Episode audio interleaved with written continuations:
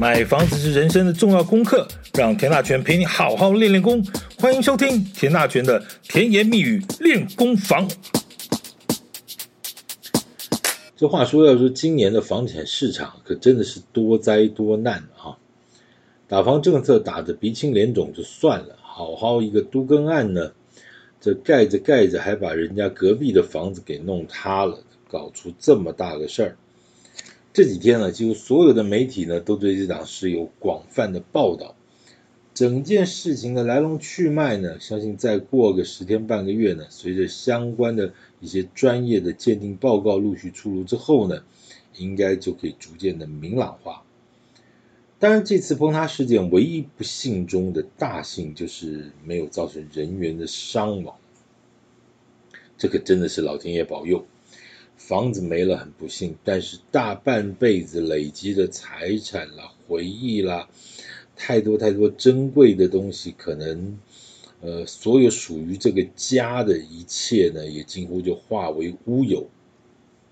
或者换成是你我呢，感同身受一下，真的是有点无语问苍天了哈。那事情发生了，事后的处置呢，也还在持续的进行中。呃，政府呢，建商和民众的之间的各种协调的做法呢，可能大概也是一样，十天半个月之内，可能就会有一些明确具体的做法。这点我倒是不太担心。这么多年来呢，他们也不是没有经历过各式各样的天灾地变，一些行政作业的 SOP 与执行经验呢，我倒是相信政府与相关的机制还是有的，应该是可以妥善的处理的。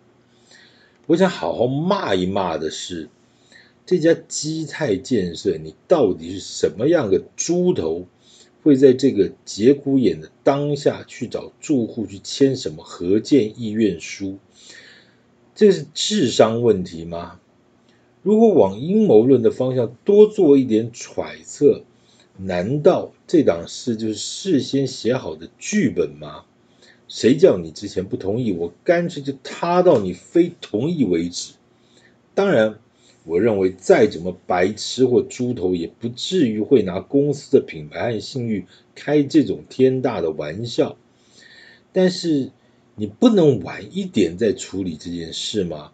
非要在这个坍塌的当下，第二天就去现场发这种意愿书，还期望住户能够签？你这个公司的决策到底是怎么回事？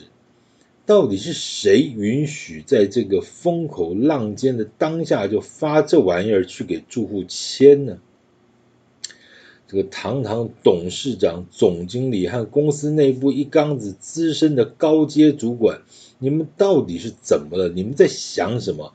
难道一点处理这种危机事件的这种美感都没有吗？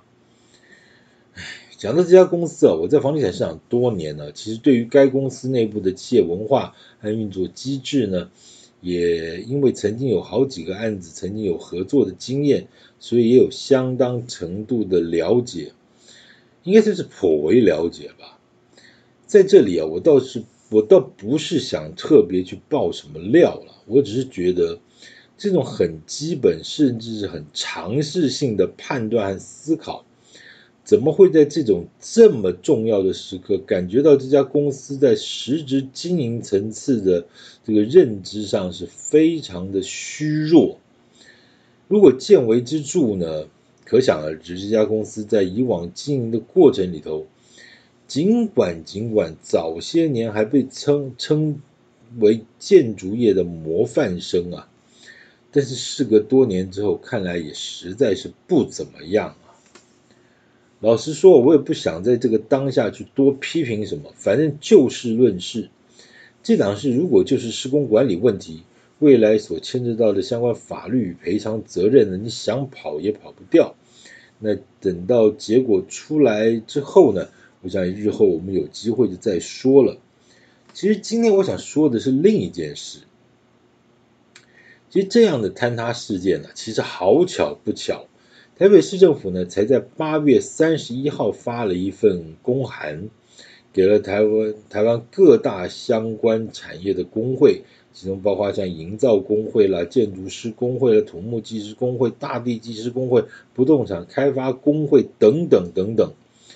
哎，结果呢，刚好我在五九月六号啊，和我在进行中的某一个个案的团队啊，包括建筑师、结构技师和营造厂，我们正在开会讨论这档事，就是讨论这个台北市都市发展局所发的这份公函的事。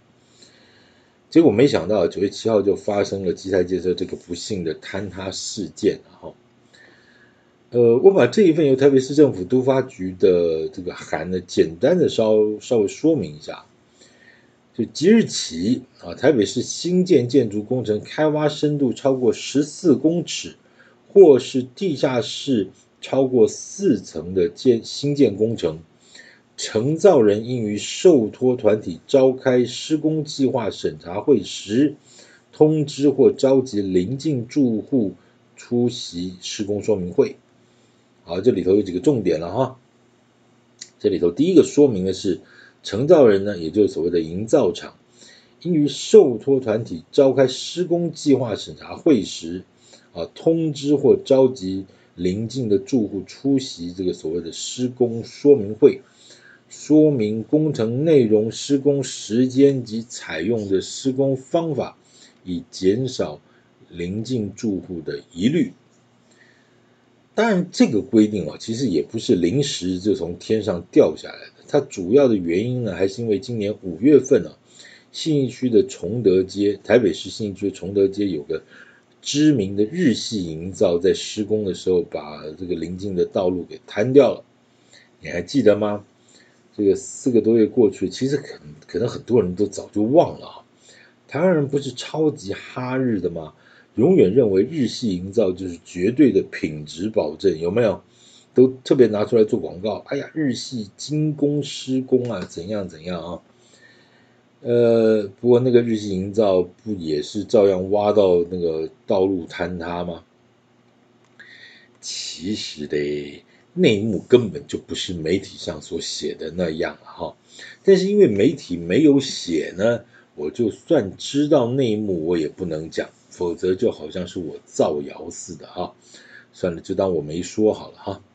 好，拉回来，这里有对所谓的邻近住户的范围，刚才讲的那个台北市都发局的公函啊，里头有个明确的规定，就先前讲的。地下开挖十四公尺或地下四层的个案都适用哈，那而以开挖开挖深度三倍的水平距离做范围，啊，那在这个范围内的所有住户都应该被通知到，啊，也应该要通知里长，在说明会的举行的前七天呢，啊，在里办公室啊或工地门口张贴公告，说明会的地点呢，应该于工地附近。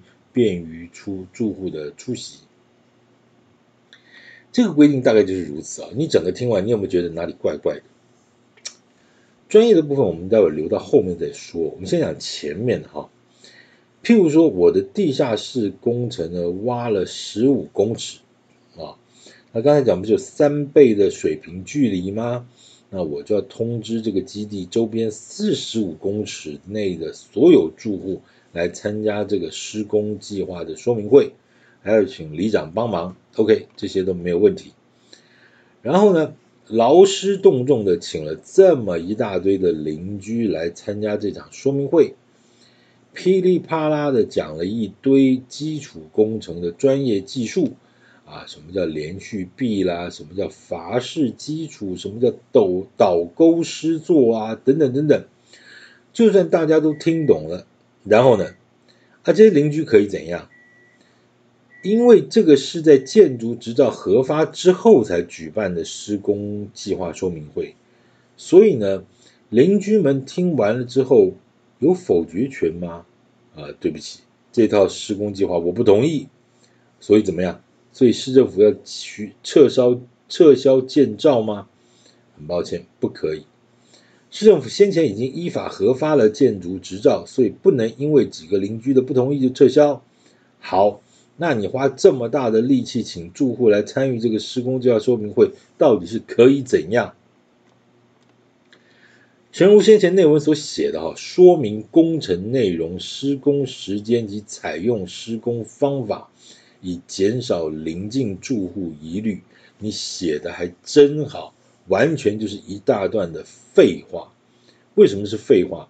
所谓的工程内容、施工时间及采用的施工方法，你如果不是学工程的，你听得懂吗？你学工程的还不是机械工程哦。大地工程是另外一回事哦，什么力学、地质学、材料学，啪啦啪啦的一大堆专有名词。长官们，你真的认为老百姓的学问都这么好吗？尽管大学联考现在的录取率是百分之九十八，但是各位长官们，你认为大家都是大学生，都是优秀的工科资优生，能够在一场说明会就听得懂？这么难的营造施工方法吗？还有，四十五公尺的范围其实是很大的哦，尤其是在都会区的核心区域，你搞不好还会跨一个红绿灯哎，花这么大力气找来邻居排排坐，讲了一大堆无字天书般的内容，这些邻居可能根本听不懂，却又没有否决权。你说这些邻居开完这个会之后回去，会不会越想越害怕？恐惧往往来自于无知，我想这句话大家都都应该很清楚才是。好好开一场专业的说明会，结果弄得大家听不懂，然后一个怕，这个两三个邻居聊起来就更怕。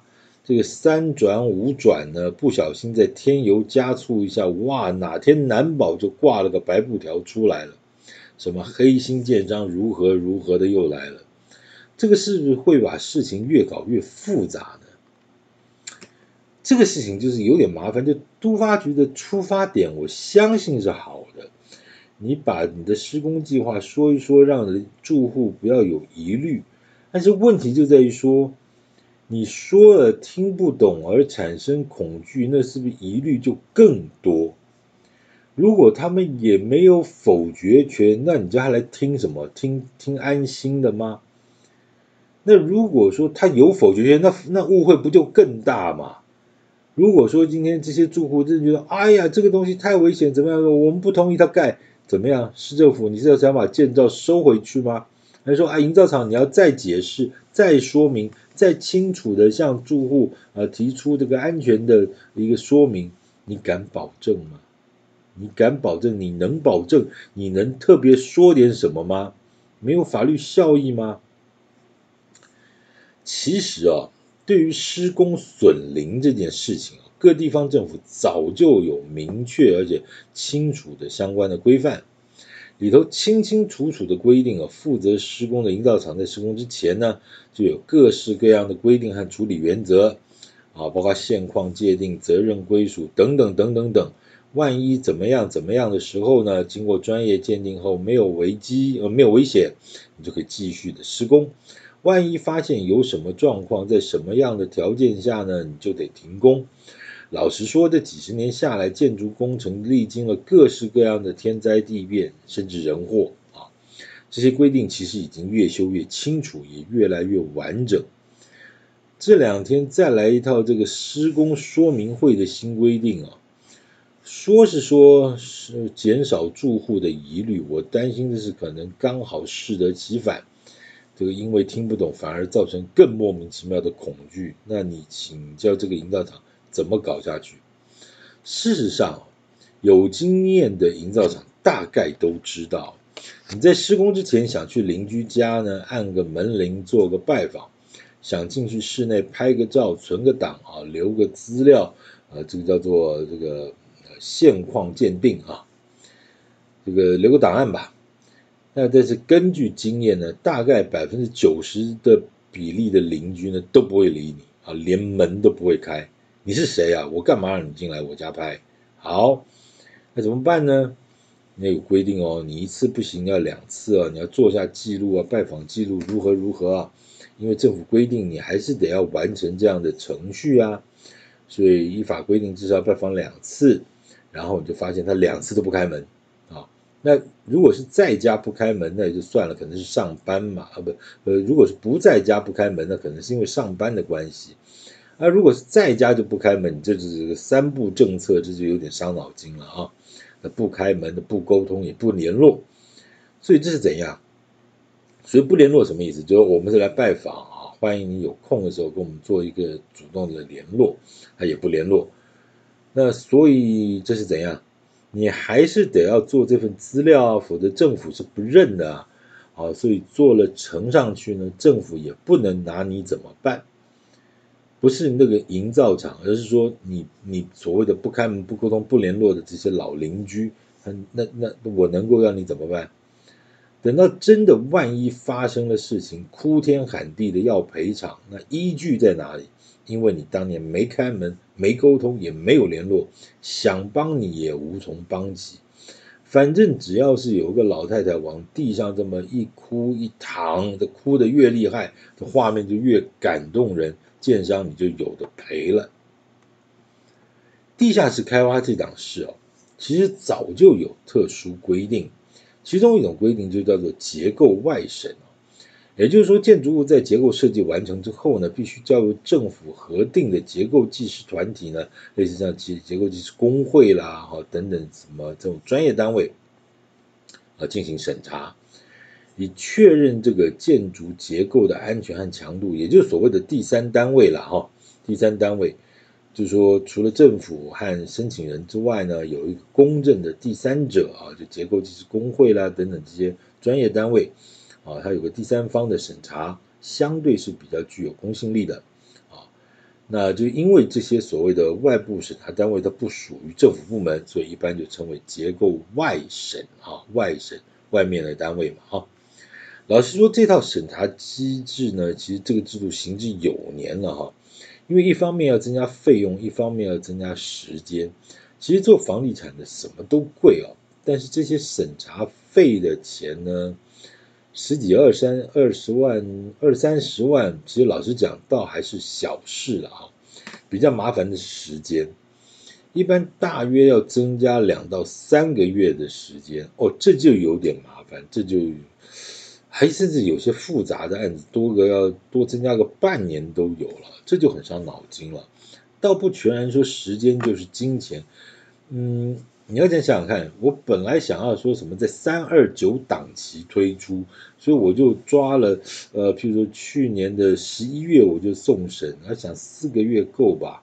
好吧，我十月份就送审，四五个月够吧？结果你要增加个结构外审，审的一路顺利也就算了，要你补个件，要你弄个什么，再重新修改一下，一不小心就是半年多，你三二九档期就过了，就搞不好都变到五二零档期了，你再一不小心就变成下半年推案了。我请问你，这个推案销售的跟景气变化的各方面的变数，这中间因为这些行政作业这些程序。这个出现的变化算谁的？你不要讲那个土地贷款的利息就够了，你多拖三个月，那个利息算谁的？该算谁的？嗯，所以就有很多建商想省掉这些程序了哈。那这个待会儿我们就待会儿再说了哈。目前一般需要结构外审的大概有五种五种的规划。第一种呢，就是建筑高度在五十公尺以上。这个里头当然包括了消防与逃生的各种考量了哈。以往有一种说法是所谓的啊云梯车最多只能到五十米啊，所以高楼层失火呢，云梯车到不了那么高，所以高层建筑物的高楼层部分呢就要自救。这种说法其实是古早以前的说法了哈。后来这个消防法规不断的修正，消防技术设备各方面也都在提升啊。所以五十米的规定已经不全然只是因为什么云梯车的高度的考量而已了啦啊。好，那五十米到底是几层楼？如果说一层楼三米，那就是十六层了。那现在房子室内空间通常会拉得高一点啊，一层平均做到三米二、三米三或三米四啊，三米四。那所以大概也要至少十五层左右了哈，十五层左右。好，就大概大概大概先给一个概念，就第一个就五十米以上啊，它相对有些各方面消防逃生啊、安全上面的考虑，所以它要经过一次结构外审了哈。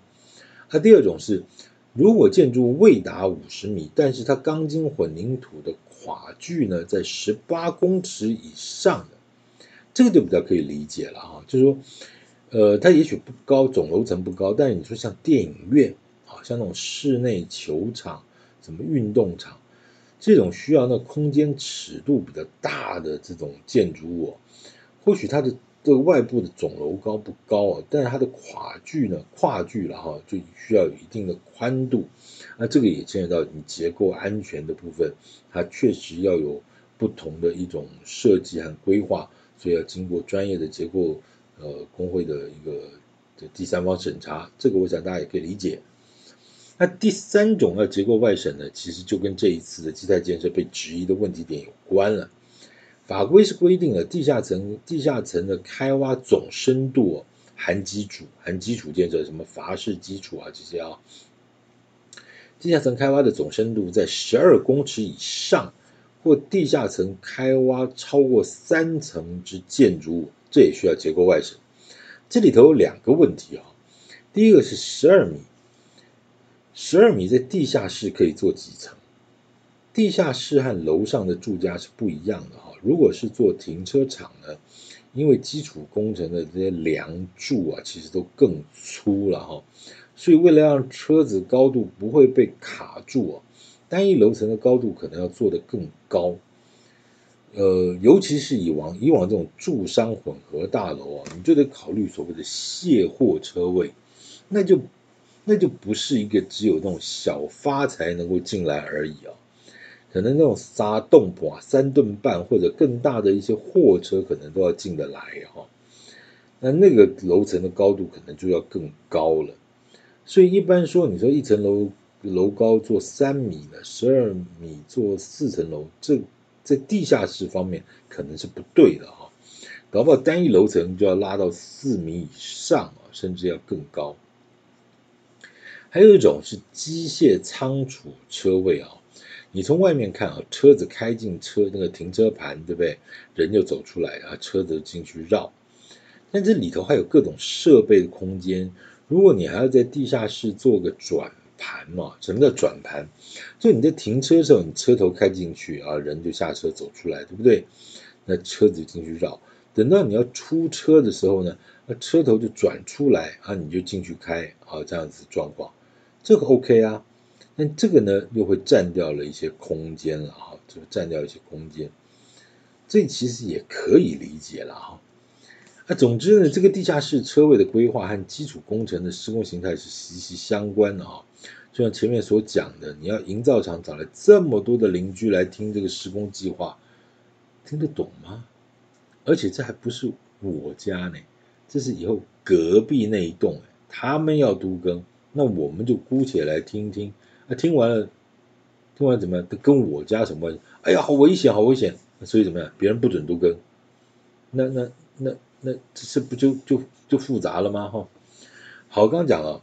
刚刚这项规定啊，就所谓地下十二米的这件事情啊，和这次基泰工地的坍塌，目前有一种说法呢，就是因为说呢，它的这个基泰的工地呢，就只开挖了十一点九五米，距离这个十二米的规定呢，刚好差了五公分，所以这就闪过了所谓的结构外审啊。这个当然可能也是其中的某一种原因了。不过说实在，这个东西也不是说你挖了十一点九五米，或者十一点九八米，或者是十二点零五米。老实说，这个都还是在书面审查的部分。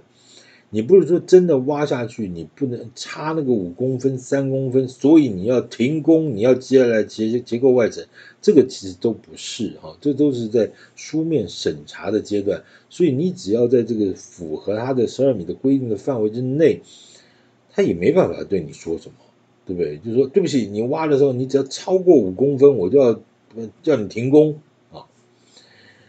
当然你要说了，因为少这五公分就闪过结构外审，所以就造成这么大范围的坍塌。这套论述其实也是有点牵强了哈。所谓的结构外审，严格来说只是多一道把关的程序，你就审查的内容嗯都没有问题，实际在施工过程中的管理和执行可执行面可能就是。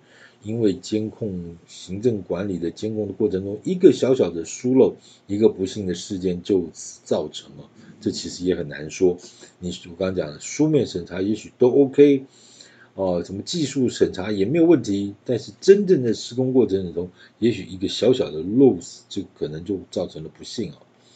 好，再来第四种需要结构外审的，其实就是建筑基地位于都市计划区、都市计划图所划设的活动断层地区，或经直辖市、县市政府规定地质敏感地区，啊，其地下室开挖总深度在七公尺以上呢，这个或地下室开挖超过一层楼，你就要经过结构外审。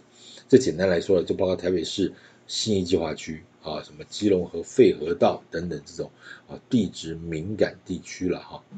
最近是不是在炒什么土壤潜液化潜势区，对不对？又在讲，其实这个东西每次拿出来讲讲讲讲，然后也没有进一步的做法，我都觉得也是有点瞎了哈。就是，啊，对，大家都知道，然后呢，然后就没有然后了啊。时间拖拖个十天半个月过去了，新闻淡了，也就也就没有然后了啊。好，我们继续过来讲，最后一种需要结构外审的一个型类型的，就是建筑物的基本结构系统。非属建筑技术规则耐震设计规范与解说的一点七表和一点三定义之承重墙系统，啊，构架系统、抗弯举构架系统、二元系统者，啊，讲了个半天，你有听懂吗？来来，你来开个施工说明会，来，我就把这个东西照念一遍，你听懂我在讲什么吗？你啊，我让你安心，你安得了心吗？你知道这都是中文字啊，没错啊。你听懂刚才是讲什么吗？唉，伤脑筋哈。简单来说啦，他就说，譬如说你要盖一个巨蛋，或者什么球体建筑，或者像台中歌剧院这种外观看起来没有一根直立的柱子这种这个这种建筑，所谓的数位建筑啊，这个也许都需要这个经过结构外审。好，以上种种我扯的多了一点。那从这次基泰建设的施工坍塌事件来看呢，事实的真相呢，应该会随着这个专业鉴定报告陆续完成而公布之后呢，就越来越清楚。